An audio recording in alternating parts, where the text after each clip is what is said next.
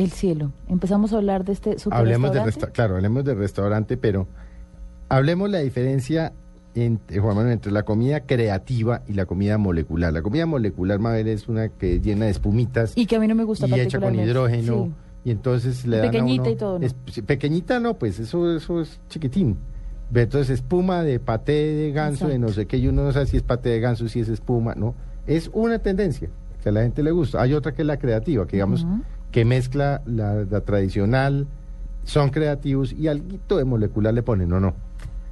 Sí, a ver, digamos que nosotros hacemos cocina creativa o cocina de autor, que es, es un sinónimo.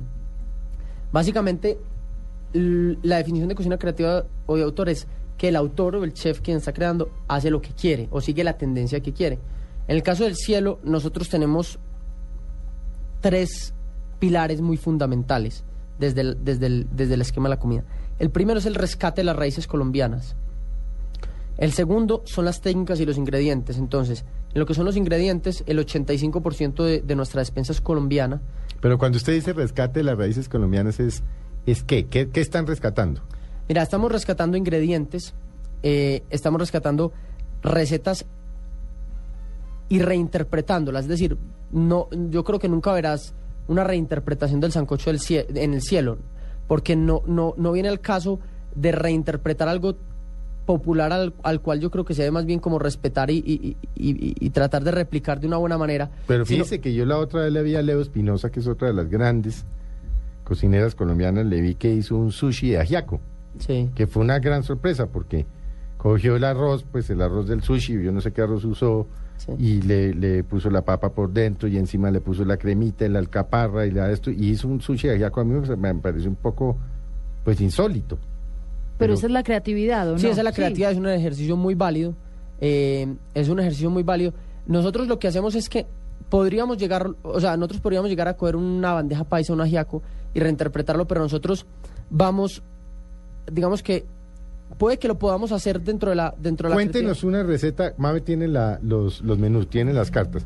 Una receta que usted haya reinterpretado. Y mira, yo te yo- antes de decirte la receta, te voy a te voy a dar una clave para que vos entendáis qué hacemos en el cielo. La gente habla de una cocina colombiana y de la cocina colombiana. Mm. Realmente no existe la cocina colombiana, existen las cocinas colombianas, porque Es- somos es nosotros hemos tenido aquí Listo. varios, varios y, pero hay un hay, y hay un tema autores y todo dicen, no, es que cada región tiene... Exacto. Acuérdate que en diciembre va a haber Sí, dos señor. programas sobre co- cocinas colombianas. Exactamente. Exacto. Cada región tiene su cocina. Nosotros no representamos ninguna. Nosotros hacemos una cocina de los colombianos. Entonces nosotros lo que hacemos es que tomamos ingredientes y proponemos una cosa totalmente nueva, que es colombiana, porque es hecha por colombianos, con ingredientes colombianos, en Colombia. Y con un origen colombiano. Y con unas raíces y una, y una profunda investigación en antropología, en biología, en cultura, en folclore, pero que tú en ningún plato, o sea, no en ningún plato, pero en la mayoría no vas a ver decir representa el Caribe, representa al Nariño, representa la sabana, no. Nosotros tomamos los elementos, pero estamos haciendo una cocina de los colombianos y eso es muy importante que la gente lo entienda para que no lo malinterprete. Te voy a poner dos ejemplos para que la gente lo entienda perfectamente. ¿Qué hizo Perú? Perú, di- Perú dice, Perú, los peruanos, si se, si se sientan en una mesa de chefs peruanos, saben que hay las cocinas peruanas. Ellos dicen, listo, nosotros tenemos la cocina de la sierra, la cocina de los valles interandinos, la cocina de la costa, la amazónica, etcétera. ¿Qué le vamos a decir al mundo? No lo podemos, no podemos enredar al mundo. Entonces, ¿qué salen ellos a decir? La cocina colombiana, eh, la cocina peruana, perdón. Entonces ellos muestran una sola cocina y ellos saben que tienen varias. Mm. Eso lo hizo Perú, está bien, nadie ahora Perú hizo uno, para que nuestros amigos de, de Mesa Blue entiendan, Mabel. Perú tiene una tradición gastronómica in- impresionante. Es una delicia. Es tal vez con México los que tienen más No. tradición gastronómica, pero por una razón elemental, porque Por eran los mar, únicos virreinatos. Ah, ok. Entonces tienen la comida virreinal, o sea, tiene, y obviamente la ancestral. Pero además también tienen, un, un- digamos que el espacio territorial les permite proveer. Pero lo mismo que nosotros. Lo mismo O sea, que nosotros. Lo mismo que nosotros. Yo estoy en la región ellos tienen el mar. Pero ¿qué pasó? Apareció una nueva generación. ¿En qué se adelantaron los peruanos? En que entendieron que teniendo esta tradición gastronómica de eh, antigua de los incas y el virreinato, no apareció una nueva generación de, de profesionales que se fueron a hacer cocina por fuera, se fueron al cordon bleu, se fueron a Vancouver, se fueron al instituto eh, del instituto americano, se fueron y, se- y llegaron preparados por las grandes escuelas del mundo y, y acogieron su Y- cocina. y tenían Rafael, no, sí, por ejemplo, Rafael Piquera, eh, bueno, todas estas nuevas generaciones. mm, Gastón. Gastón. Pero Miguel, ¿no? te- ellos- y los peruanos tienen una cosa que nosotros debemos hacer igual que ellos, y es sentirnos, se- ellos se sienten orgullosos de su cocina. Nosotros no nos sentíamos. Nosotros- estamos empezando. Estamos Mm, empezando. Me queda la duda de que estemos empezando. Si creemos que es un No, movimiento y hay empezando. unas, y si me lo permite, hay unas élites que reconocen y aceptan y ya no es la comida mediterránea, sino que la comida creativa uno ya sabe identificar en algunos eh, lugares donde puede ir, pero eh, somos vergonzantes. Hemos sido vergonzantes de nuestra comida. Muchos años. Porque No, y de entonces, nuestro- y de todo, el- de- de- el- de- Pero fíjese, no. pe- fíjese que éramos tan, no lo somos ya tanto, porque fíjese, por ejemplo, eh, esta semana que, que estuvimos viendo el, el menú que se sirvió hace ocho días en el matrimonio del hijo del expresidente Andrés Pastrana Ajá. y de Sabina Nicos, totalmente colombiano, sofisticado.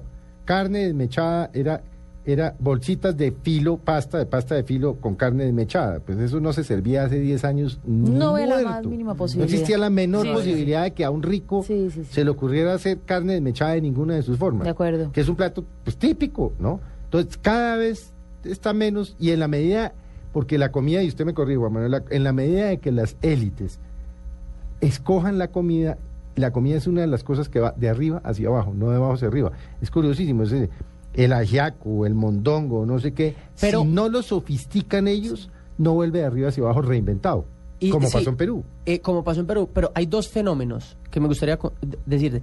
Una era, para terminar mi idea, los peruanos se sintieron orgullosos de su cocina y le mostraron al mundo la cocina peruana sabiendo que tenían varias, pero desde, desde la parte del mercadeo como Prom Perú y como Así es, marca Perú, es una cocina. Una sola. Un- Es decir, usted ellos siempre encuentra el ceviche, la causa y, y cosas sofisticadas, la carapulca, y no, pero, pero sofisticadas, pero es una sola. Exacto, entonces eso es como cuando uno está criando un hijo, que uno, el papá le dice a la señora, pongámonos de acuerdo, así usted está en desacuerdo, pero a él le tenemos que decir un solo lenguaje.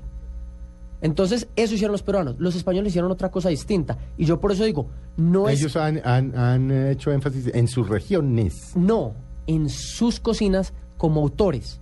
Entonces, que, ahí es la diferencia. Perú mostró sus cocinas peruanas como la cocina peruana, pero España nunca mostró y nunca ha mostrado ni la cocina española ni las cocinas españolas. España mostró Cocina la autor. cocina de los españoles. Sí. Entonces te muestran la cocina de Ferran Adrià y vos vas y, y, y comes y vos decís, bueno, yo, yo aquí, si no conozco la cocina vasca, no entendés. Si vos vas a donde Martín Berazategui, no, no- o sea, no te llevas un impacto regional, Mm. pero ellos sí dicen el 90% de mi despensa, el 80% de mi despensa es Es española. española, correcto. Entonces son 12 y nadie está diciendo que uno sea bueno o malo. Uno ¿Y sea qué camino cogió Colombia? No, Colombia Es- no, no. No ha Colombia cogido tiene ningún camino. Colombia no tiene Ustedes camino. como el cielo sí. No, yo como el cielo cogí una propuesta de la cocina de un colombiano. Pero ¿qué otro, qué otro restaurante como el cielo hay? Yo no conozco, pues, pero ¿qué otro restaurante como el cielo hay que se ha dedicado a hacer comida colombiana creativa? Yo no, no. No, creo que ese ahorita- es el éxito del cielo. Yo creo que ahorita, o sea, yo no conozco ninguno, no puedo atreverme a decir que no hay más. Debe pero haber más. Yo no conozco nadie que, na- que alguien más lo esté haciendo, pero invito igual a la Bueno, un gente. porque- poco, un poco, mm, un poco. ¿Quién, Leo? Leo. Un poco Leo, Leo. está haciendo com- Mm. comida de autor, ¿no? Eh, sí. Sí, está utilizando la Yanguas, racacha. Yanguas, otros- por ejemplo, en el Valle también. Carlos Yanguas ha hecho una exploración ahí del Catabeles Pacífico. tiene una, Catabeles también de Cali, medio paisa, medio Cali, también ha hecho una exploración ahí interesante. En Cali hay un par de sitios Sí, sí, interesantes. Sí, lo, sí. lo importante es que cada vez haya más, porque así es que todos sacamos el nombre de Colombia a- a- a- a relucir.